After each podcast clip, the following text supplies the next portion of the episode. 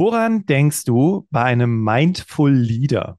Eine Führungskraft, die jeden Morgen mit ihrem Team kleine Meditationseinheiten macht, um sich auf den Tag einzustimmen? Für die einen mag das völlig verrückt klingen. Andere würden es sich wünschen, in einem stressigen Arbeitsalltag ein bisschen mehr Gelassenheit und Ruhe reinzubekommen. Nein, beim Mindfulness geht es nicht um Om und Namaste. Es geht um viel mehr. Und auch wenn du nicht in einer Führungsfunktion tätig bist, ist diese Folge genauso wertvoll für dich, denn Mindful Leadership beginnt zunächst bei dir selbst.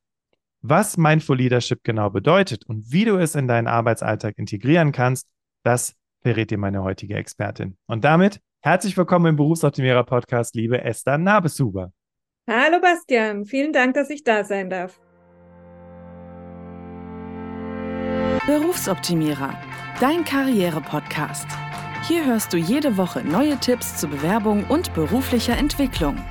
Viel Spaß bei der heutigen Folge.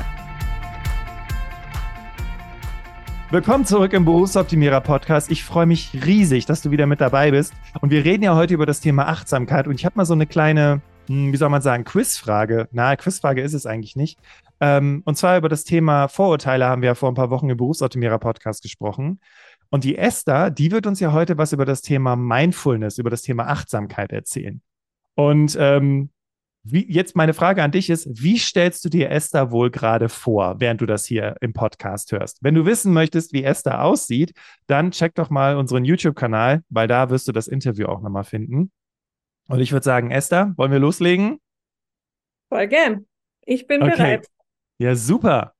Okay, ähm, und zwar ist es ja so, Du und dein Mann, ihr habt euch ja die Mission Mindfulness tiefer in die Unternehmen zu tragen, auf die Fahne geschrieben. Worum geht es euch dabei? Also so eine Vision von uns ist sicherlich, äh, dass in jeder Organisation, in jeder Abteilung, in jedem Team jemand ist, der eine gute Selbstreflexion hat. Und dafür ist äh, Mindfulness einfach total hilfreich, ja.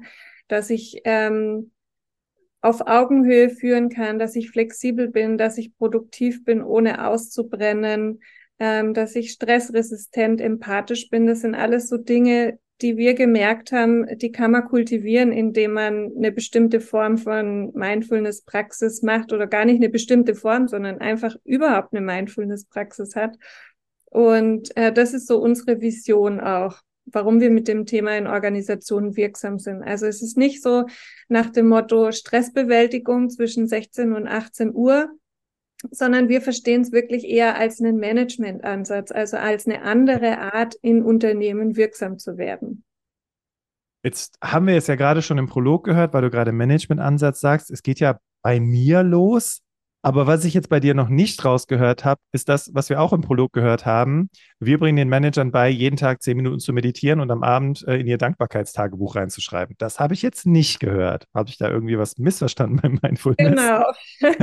ja, also, hast du. Es kann eine Form der, der Praxis sein, ganz, äh, okay. äh, ganz sicher, was du auch erwähnt hast. Aber es gibt auch viele andere Formen. Und es, wir haben immer mehr im Laufe der Jahre gemerkt, dass es jetzt nicht so die Übung oder die Herangehensweise ist, ähm, die unbedingt sein muss, damit du die, diese Effekte für dich auch kultivieren kannst, sondern dass es eher äh, gilt auch zu schauen aus so einem Repertoire von Sachen, die da möglich sind, was passt denn zu mir? Ja, also mhm. weiß ich nicht. Manche sagen ja, ich bin äh, total äh, sportlich, ich kann mich gar nicht so hinsetzen und meditieren. Dann ist es auch super, das zu kombinieren. Also zum Beispiel erstmal deine Workout-Praxis zu machen und dann vielleicht nachher noch ein paar ruhige Atemzüge zu haben oder andere sagen, weiß ich nicht, in der Natur ist eigentlich meine Form von Mindfulness. Also es muss überhaupt gar nicht äh, auf dem Kissen irgendwie sein. Was ich schon hilfreich finde, ist, wenn du was hast, wo du sagst, das machst du erstmal so äh, nur für dich. Ähm, und äh, da findest du dann genau das, was zu dir passt. Ja, es gibt auch zum Beispiel Duo-Übungen in Achtsamkeit, also weiß ich nicht, dass du so Dialoge führst und dabei einfach wirklich dich übst, darin äh, zuzuhören und auf Augenhöhe zu bleiben. Und das sind alles so kleine Praktiken, die super hilfreich sein können, damit du als Führungskraft, aber auch ganz normal als ähm, ähm, Arbeitsmitglied äh, oder als als Mitarbeitende, äh, dass du einfach für dich so bei dir bleiben kannst und eine richtig gute Zeit hast. Das ist schon was, was ich merke. Je mehr Praxis man hat, äh, desto mehr hat man auch das Gefühl, man lebt so das eigene Leben und das ich vergleiche es manchmal so wie mit so einem Film, ja. Also wir alle kennen das ja, dass man irgendwie Silvester sagt, Mensch, ist schon wieder ein Jahr rum, das ist ja an mir vorbeigerauscht. Ähm, wie vielleicht so ein früher diese, diese Schwarz-Weiß-Filme, die man kannte, so tak, tak, tak und schwupps war der Film aus. Und äh, durch Mindfulness, finde ich, kann man das wieder mehr Tiefenschärfe gewinnen. Ja, es wird irgendwie so, du, du kriegst dein Leben mehr mit und du hast mehr Farben da drin und mehr Emotionen und ähm, es ist einfach, finde ich, für mich hab, erlebe ich es auch so einfach viel plastischer. Okay, also es ist irgendwo, es ist irgendwo eine Form der Wahrnehmung, wenn man so will, richtig? Ja. Mhm. Da gibt es doch, ich weiß, Wahrnehmung, ja. Gibt es doch diesen Spruch, ich weiß nicht, wer es mal gesagt hat, ne? wenn du gehst, dann gehst du, wenn du stehst, dann stehst du. Genau. Mhm. Ich weiß aber nicht, wer es gesagt hat, aber gut. Ähm, okay, das heißt, wir haben jetzt mal so ein bisschen versucht zu, zu, äh, zu klären, was Mindfulness eigentlich bedeutet. Äh, klingt jetzt natürlich nach wie vor für viele nach Achtsamkeit und Esoterik, ne? so nach dem Motto, okay, soll ich jetzt, während mein Chef mit mir redet, darauf achten, wie mein Chef mit mir redet, weißt du so irgendwie? Ähm, ich finde, es geht viel mehr darum, so, hm? Entschuldige, jetzt habe ich dich unterbrochen. Alles gut, mach mal, alles gut. Also ich finde, für mich geht es eher darum, so wirklich äh, im Hier und Jetzt zu sein. Das ist ja jetzt auch was, was man häufig hört und was so ein bisschen so ein Standardsatz ist. Aber wenn man es mal versucht, wird es spannend. Mhm. Ähm, weil im Hier und Jetzt sein, das ist ja zum Beispiel auch ein Scharfschütze, ja, der muss ja auch im Hier und Jetzt sein, sonst trifft er nicht. Aber mhm. was finde ich für mich bei Mindfulness dazukommt, ist einfach diese Form von äh, Empathie. Und die ist sowohl mit dir selbst als auch mit anderen. Und das heißt jetzt überhaupt nicht, dass ich irgendwie ähm, ja nur äh, sanft mit jemandem rede, keine Ziele habe und selbstvergessen im äh, Hier und Jetzt ruhend äh, vor mich hin vegetiere, überhaupt nicht, mhm. sondern äh, es geht wirklich, das ins produktive Leben zu bringen. Ähm, aber je mehr du das für dich entwickeln kannst, desto mehr kriegst du auch mit. Also zum Beispiel auch Umgang mit Unsicherheit, Entscheidungen in schwierigen Situationen. Je mehr ich das Gefühl habe, hey, ich, ich kann alle Informationen, die da um mich herum sind, auch wirklich ähm, verarbeiten und krieg die überhaupt mit, desto besser werden meine Entscheidungen sein und desto zukunftsgewandter. Das ist ja auch manchmal so ein Mythos, dass man irgendwie so das Gefühl hat, wenn man Achtsamkeit praktiziert, darf man ja nicht äh, in die Zukunft planen oder niemals an die Vergangenheit denken. Darum geht's ja gar nicht, sondern dass du das, dass du selber ähm, das für dich steuern kannst, ja, dass du sagst, okay, ich bin nicht mein Verstand lebt mich, sondern ich habe hab den, den Einfluss auf meinen Verstand. Ja, ich kann sagen, jetzt möchte ich bewusst planen in der Zukunft oder jetzt gehe ich bewusst in die Vergangenheit oder bin im Idealfall vielleicht auch viel im Hier und Jetzt. Mhm. Ähm, aber es, es lebt dich nicht so, ja, sondern du hast die Zügel in der Hand. Das erinnert mich so ein bisschen an diesen Circle of Influence von äh, Stephen Covey. Sagt er dir mhm. was? Mhm. Ne, dies, äh, äh, also ähm, neben den ganzen Büchern, die Esther und ihr Mann zusammen geschrieben hat, äh, noch ein Buch, was ich in die Waagschale schmeiße, und zwar äh, Seven Habits of Highly Effective People. Mhm, ich erkläre es, genau, ich würde es kurz erklären. Du hast in der Mitte im Prinzip den Circle of Control darum den Circle of Influence und außen drum den Circle of Concern. Und wenn ich dich jetzt richtig verstanden habe, mhm. ist es ja eigentlich so, dass wir meinen, wir haben die Kontrolle, dabei sind wir ständig im Circle of Concern, also machen wir uns Sorgen über morgen und so weiter. Und diese Mindfulness, diese Achtsamkeit bringt mich dazu, in den Kern zu kommen und mich mit den Dingen auseinanderzusetzen, die ich beeinflussen kann, beziehungsweise steuern kann. Habe ich mhm. das so mhm. richtig verstanden? Genau, ja. Also du, du wirst einfach deinen Verstand besser lenken können. Mm, okay. Was ähm, mich jetzt noch brennend interessieren würde, ist, ähm, also ich bin echt total neugierig, wie ihr euch Esther gerade vorstellt. Also wenn sie gerade das nächste Räucherstäbchen anzündet. Ähm, ähm, wie, wie war das denn bei dir überhaupt? Also, weißt du, ne, man, man kommt ja nicht auf die Welt und sagt so, ich mache jetzt Achtsamkeit und äh, achtsames Leadership. Was war für dich so ein, so ein Schlüsselmoment, dass du gesagt hast, okay, ich, ich verbringe äh, die meiste Zeit meines Lebens mit diesem Thema und das äh, in die Unternehmen zu bringen? Mhm. Also ich meine, ich komme ja aus so einem schwäbischen Haushalt. Das heißt, bei uns war wirklich so, äh, schaffe, schaffe Häusle bauen und möglichst viel Stress, dann, dann war es irgendwie ein guter Arbeitstag und aus dem Kontext komme ich.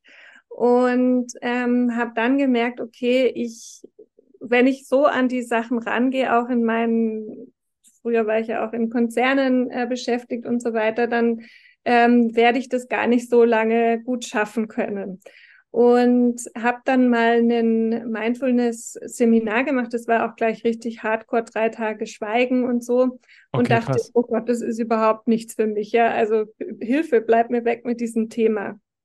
Und dann kam eine ganz schwierige Situation in meinem Privatleben. Also meine Mutter ist ganz plötzlich verstorben und in diesem okay. Chaos, das dann losgebrochen ist, habe ich gemerkt, okay, äh, was fällt mir jetzt ein, was ich machen kann? Irgendwer muss hier ruhig bleiben und muss irgendwie die, die Dinge zusammenhalten. Und dann ist mir, die sind mir diese Praktiken wieder eingefallen. Und dann dachte ich, okay, jetzt versuche ich das halt mal, ja. Und habe gemerkt, wow, das ist echt großer Unterschied. Also ich kann so viel gelassener bleiben, obwohl der Stress äh, im Außen gerade maximal ist.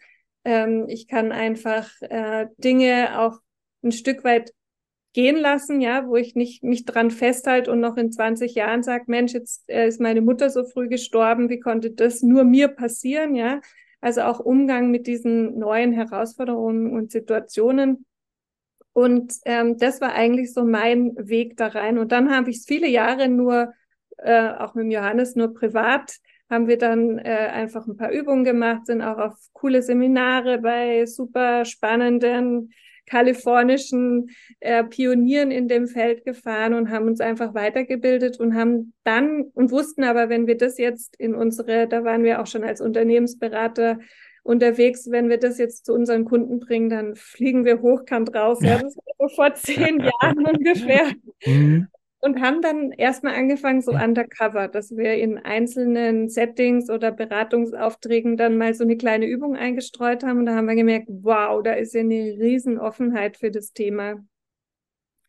Und ähm, sind dann immer mutiger geworden und natürlich haben solche Entwicklungen, ähm, wir sind ja auch großer Fan von Peter Bostelmann von SAP, die das dann einfach auch unternehmensweit mit implementiert haben. Das waren natürlich für uns auch so ähm, Flankierungen, wo wir gesagt haben, okay, jetzt ist das Thema wirklich, also Google, alle möglichen machen es, jetzt ist es wirklich in den Konzernen angekommen und haben uns dann immer expliziter damit beschäftigt. Und das Coole ist natürlich, dass wir so eine private Leidenschaft auch mit äh, einem beruflichen Thema verbinden können. Das ist was, was ich jeden Tag wo ich jeden Tag total dankbar dafür bin.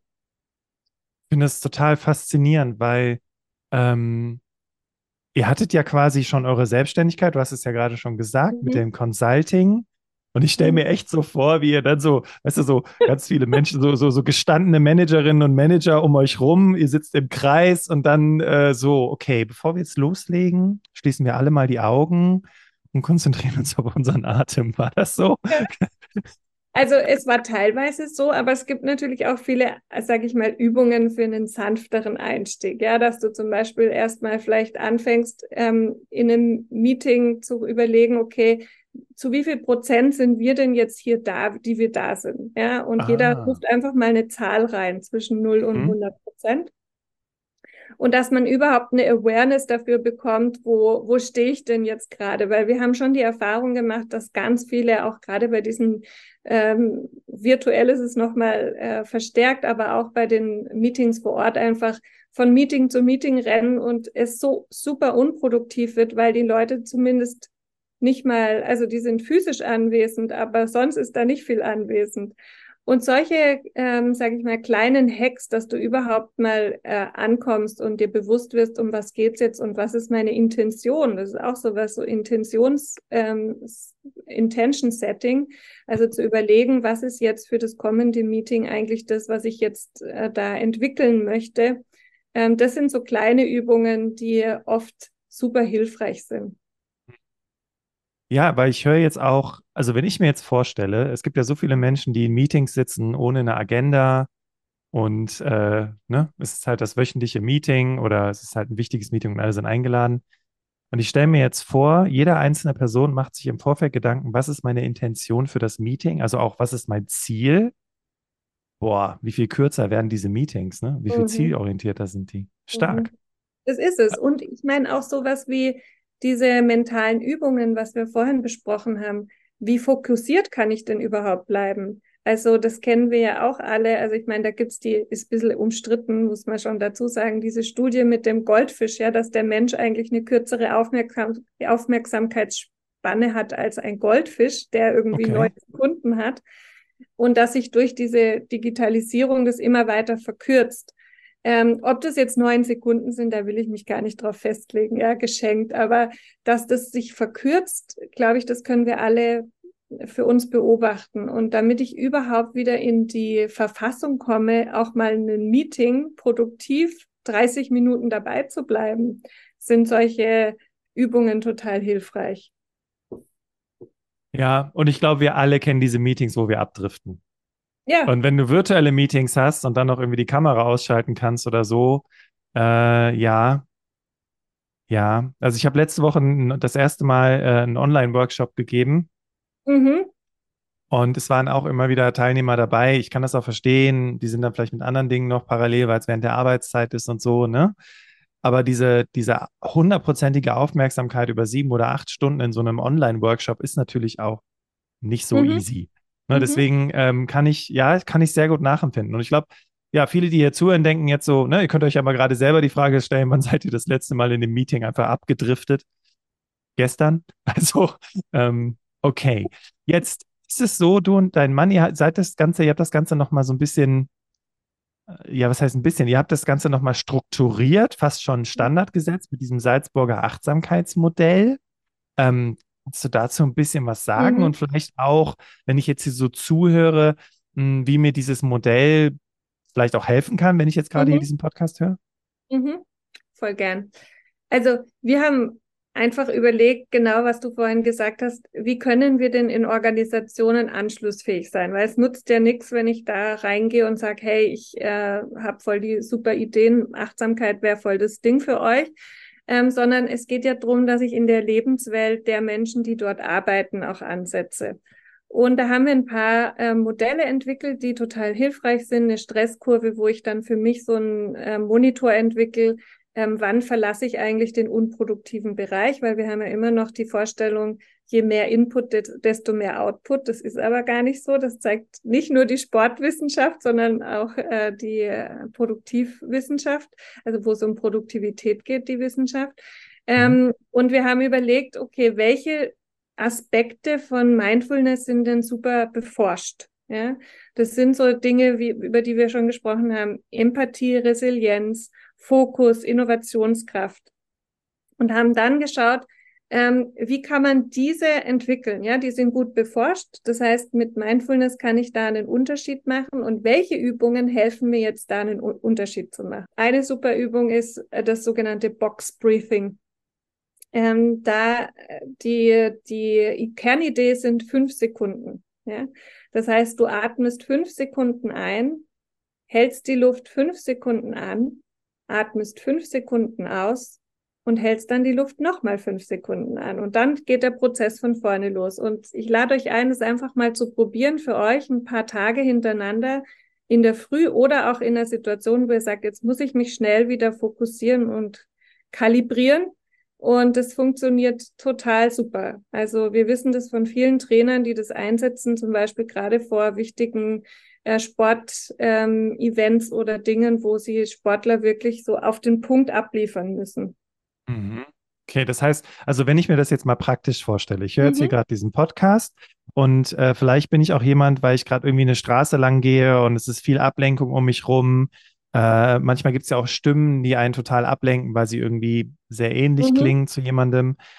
Und ich mache jetzt quasi dieses Box Breathing und während ich das mache, komme ich wieder zurück zu dem Ort, wo ich eigentlich gerade sein will, nämlich gerade diesen Podcast zu hören. Habe ich das richtig verstanden? Genau. Also du, du schaffst es, dich wieder zu fokussieren und mhm. ähm, interessanterweise zeigen auch die Studien, dass sich sogar die Biochemie deines Körpers ändert, wenn du solche Übungen machst. Ja?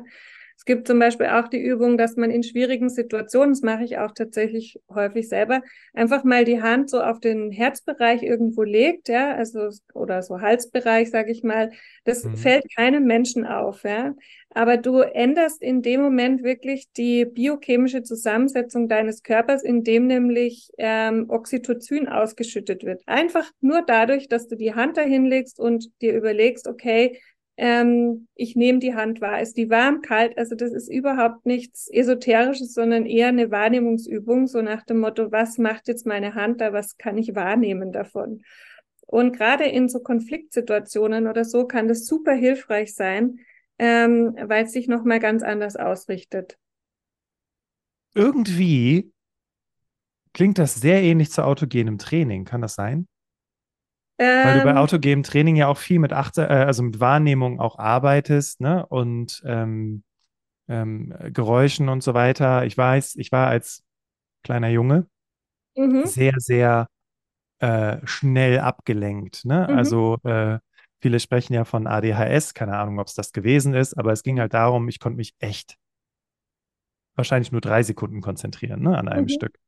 Und da erinnere ich mich dran, dass dann die, die Dame damals mit mir äh, witzig, das erzähle ich das erste Mal im Podcast, ähm, autogenes Training gemacht hat. Ne? Also die mhm. Hände ganz doll äh, zu Fäusten ballen und wieder lo locker lassen und solche Sachen eben, um diese Dinge zu spüren. Oder sind wir auf einer ganz anderen Richtung unterwegs? Also sage ich mal so, von dem, wie es beforscht worden ist, äh, sind schon zwei unterschiedliche Dinge, ähm, mhm. weil du ja einmal vor allen Dingen diese körperliche Sache hast und beim anderen geht es auch stark um die mentale Ausrichtung.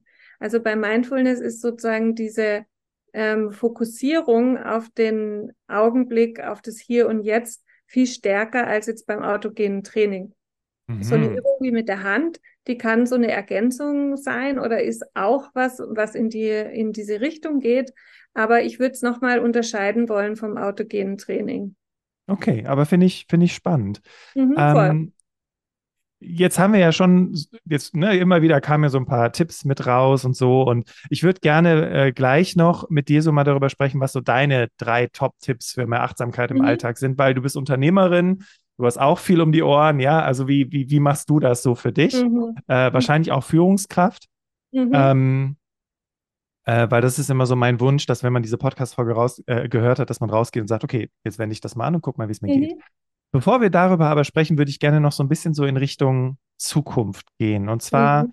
ähm, ist es ja so, wir haben ja tagtäglich äh, untereinander auch miteinander zu tun. Wir sehen Menschen in unserem Umfeld, die stressig, äh, die gestresst sind.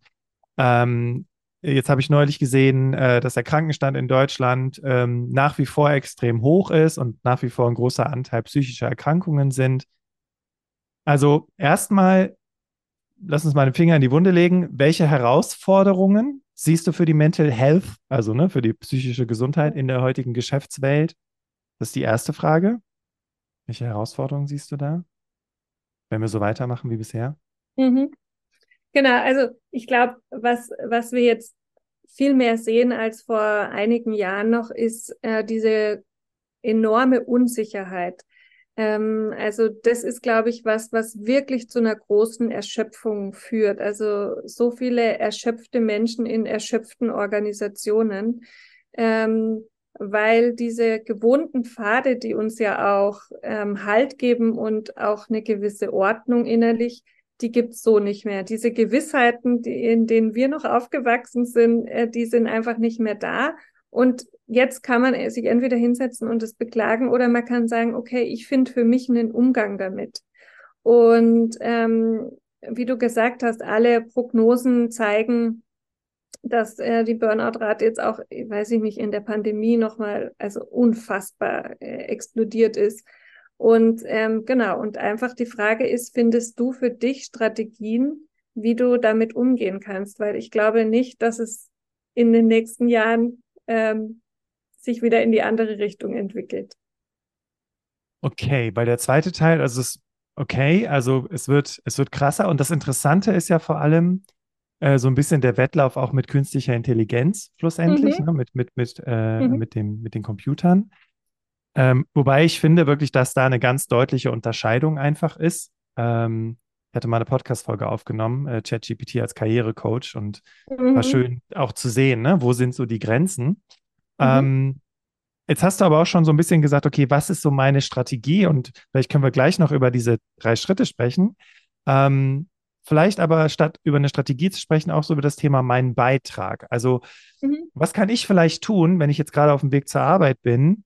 Ähm, ja, um quasi so den, den Stein ins Rollen zu bringen, vielleicht auch, äh, dass wir weniger gestresst miteinander sind. Also ich glaube, da haben wir alle ja einen Rieseneinfluss jeden Tag, in dem wir mit Menschen interagieren, weil ich ja immer die Wahl habe, ähm, wie interagiere ich denn mit Menschen? Setzt natürlich auch wieder voraus, dass ich da ein gewisses Bewusstsein dafür habe, weil das deckt sich sicher nicht immer so die Eigenwahrnehmung und die Fremdwahrnehmung. Aber ich merke das immer wieder, also welchen Riesenunterschied äh, das, äh, das macht, das ganze Thema. Gerade, das war so cool, äh, letzte Woche war der Ali Malocci, der ist in Österreich wirklich einer der Top-Speaker bei uns. Und er hat so das Motto, wenn du alles sein kannst im Leben, sei einfach nett. Und jetzt denkt man natürlich erstmal, nett ist ja die kleine Schwester von Scheiße oder wie ja, war das ja. Richtung. Aber wenn wir uns das wirklich überlegen und wenn das dann natürlich, mit ihm ist es tatsächlich so, aber wenn, wenn du dir vorstellst, du agierst in vielen Situationen einfach mal anders als das, was zu mehr Konflikt führt, dann glaube ich, haben wir einen riesen Einfluss. Und wir, ich sehe das immer wieder bei unseren ganzen äh, Konzernkunden, Führungskräfte, die das schaffen, die haben so eine Fangemeinde in den Organisationen. Und nett sein heißt nicht weich sein oder heißt nicht äh, keine eigenen Ziele, Ambitionen und so weiter zu haben, aber nett heißt einfach auch kein Arschloch zu sein. Und ich glaube, daran können wir jeden Tag, jeder von uns super arbeiten. Ja, das finde ich gut. Ähm, vor allem, es klingt auf der einen Seite so super einfach Ja. und so, ja, was ist das Besondere daran? Aber wenn man mal so überlegt, ne, so auch im Umgang, auch wenn ich morgens meine Brötchen hole oder, ne, also wie, wie ist der Umgang Mhm. miteinander? Ja, finde ich, ja, schön auf den Punkt gebracht. Finde ich gut. Mhm. Ähm, wir haben ja jetzt bis hierhin schon extrem viel mitgenommen. Also wir haben Box Breathing gelernt. Ähm, wir haben gelernt, dass äh, Achtsamkeit viel auch, also dass, dass, dass es mir hilft, fokussiert zu arbeiten, bessere Entscheidungen zu treffen, meine Ziele zu realisieren und einfach ein besseres Leben zu haben. Hm. Bevor wir gleich auf das Thema Strategien und Top-Tipps zu sprechen kommen, würde ich gerne kurz den Moment nutzen, auch mal äh, über das zu sprechen, was du äh, neben deinem Job als Beraterin machst. Sie hat nämlich auch einen Podcast, Pioneers of Now. Mhm. Ähm, und es gibt die Möglichkeit natürlich auch noch, äh, sich zertifizieren zu lassen bei euch. Kannst du da vielleicht mal ganz kurz was zu sagen, bitte? Mhm, mhm, sehr gerne. Ähm, ja, also der Podcast, den mache ich mit dem Johannes zusammen, mit meinem Mann. Und äh, da greifen wir immer so aktuelle Themen auf, die, die uns gerade bewegen. Weiß ich nicht. Ähm, wie kann man gut streiten miteinander? Ja, wie kann cool. man Konflikte auch in Organisationen ähm, gut austragen? Ähm, ja, weiß ich nicht, wir berichten immer über unsere jährliche Konferenz und ähm, wir sind total äh, happy, dass wir diesen Podcast haben, weil der uns einfach auch so, also ist es eigentlich, als ob man uns so ein bisschen am Küchentisch zuhört. cool. Ich kann mir auch vorstellen, dass das so war. Ihr habt wahrscheinlich in der Küche gestanden, euch total voller Leidenschaft und Begeisterung über ein Thema unterhalten und dann hat irgendeiner gesagt, hey, lass mal ein Mikrofon dazwischen stellen. Voller Leidenschaft gestritten und dann haben wir gesagt, okay. jetzt, jetzt was auf. cool, ja, stark. Okay, findet genau. man auf jeden Fall überall, wo es Podcasts gibt. Finde ich schon mal cool. Ja, stark. Okay. Genau, und ähm, ja, wir haben auch einen Lehrgang, äh, wo wir Trainerinnen und Trainer ausbilden, auch Beraterinnen und Berater, die sagen, ich möchte eigentlich äh, Mindfulness in Organisationen. Also es ist wirklich ganz speziell für Organisationen entwickelt und ich möchte Modelle kennenlernen, die anschlussfähig sind in, in Organisationen. Also Beratung, äh, Coaching-Lehrgang. Ah ja, unser Coaching-Lehrgang wurde jetzt von der Forbes, also auf die Forbes-Liste genommen, was uns natürlich riesig freut. Wow. Und, ähm, genau. Und ja, also das sind so Dinge, die man bei uns am Institut, am Mindlead-Institut machen kann. Stark. Also Es ist so cool, sich hier mit dir zu unterhalten und äh, hier kommt auch so ein bisschen der Räucherstäbchengeruch an. Ähm, Endlich! Warte mal, bis gleich meine Klangschale kommt. ähm, lass uns doch jetzt zum Schluss mal darüber sprechen, was so deine vielleicht äh, Top-Strategien sind oder äh, auch deine Top-Tipps für mehr Achtsamkeit im Berufsalltag. Mhm. Also was ich immer, wo ich, worum ich mich wirklich bemühe und ich hoffe, dass äh, unsere Kolleginnen und Mitarbeitenden hier das auch bestätigen würden, dass ich mich ähm, komplett auf den Menschen einstelle, wenn wir uns zu einem Gespräch treffen. Und das ist auch was, was ich euch wirklich als so eine Mini-Übung mal empfehlen kann, wirklich so innerlich die Taschenlampe anzumachen, die Person wahrzunehmen. Und ich denke mal so, der Worst Case, was ich neulich gehört habe, war eine Führungskraft, die immer bei den Jahresgesprächen so einen Ball hatte, hat dann die Füße auf den Schreibtisch hochgelegt und während dem Jahresgespräch den Ball so an die Wand geditscht. Und da war, dabei war sozusagen das Gespräch geführt. Und so, sage ich mal, nicht machen, sondern genau das andere machen. Das ist was, was ich äh, wirklich jedem mitgeben kann, was auch ganz ähm, einfach mal auszuprobieren ist und niedrigschwellig.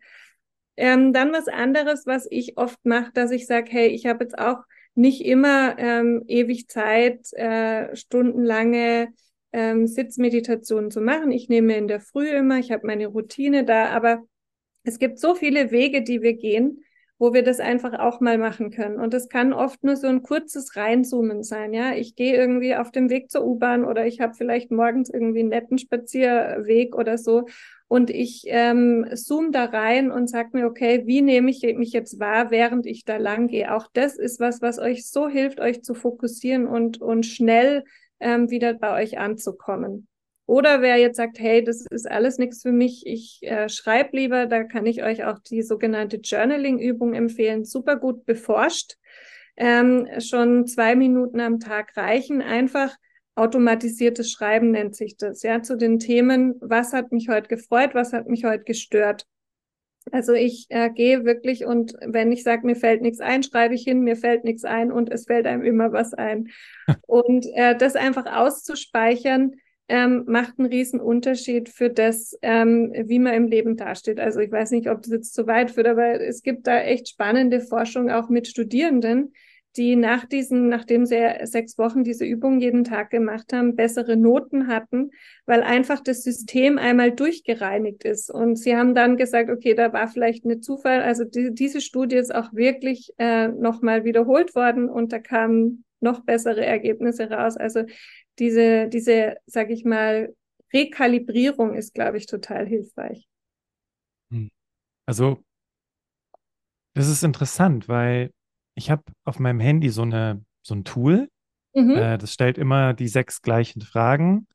Und ich mhm. habe immer mal wieder so Phasen. Ne? Es gibt so Phasen, da mache ich das jeden Abend und dann gibt es ja. so Phasen, da mache ich es halt wieder nicht. Was ist das für, sind das so für Fragen? Nur mal so ein Beispiel.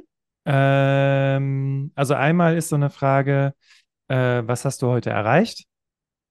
Mhm. Ähm, äh, was hast du nicht erreicht? Ähm, wofür bist du dankbar? Was nimmst du dir für morgen vor? Äh, und ich glaube, eine letzte Frage war, was bist du besonders stolz, glaube ich. Mhm. Ja, genau.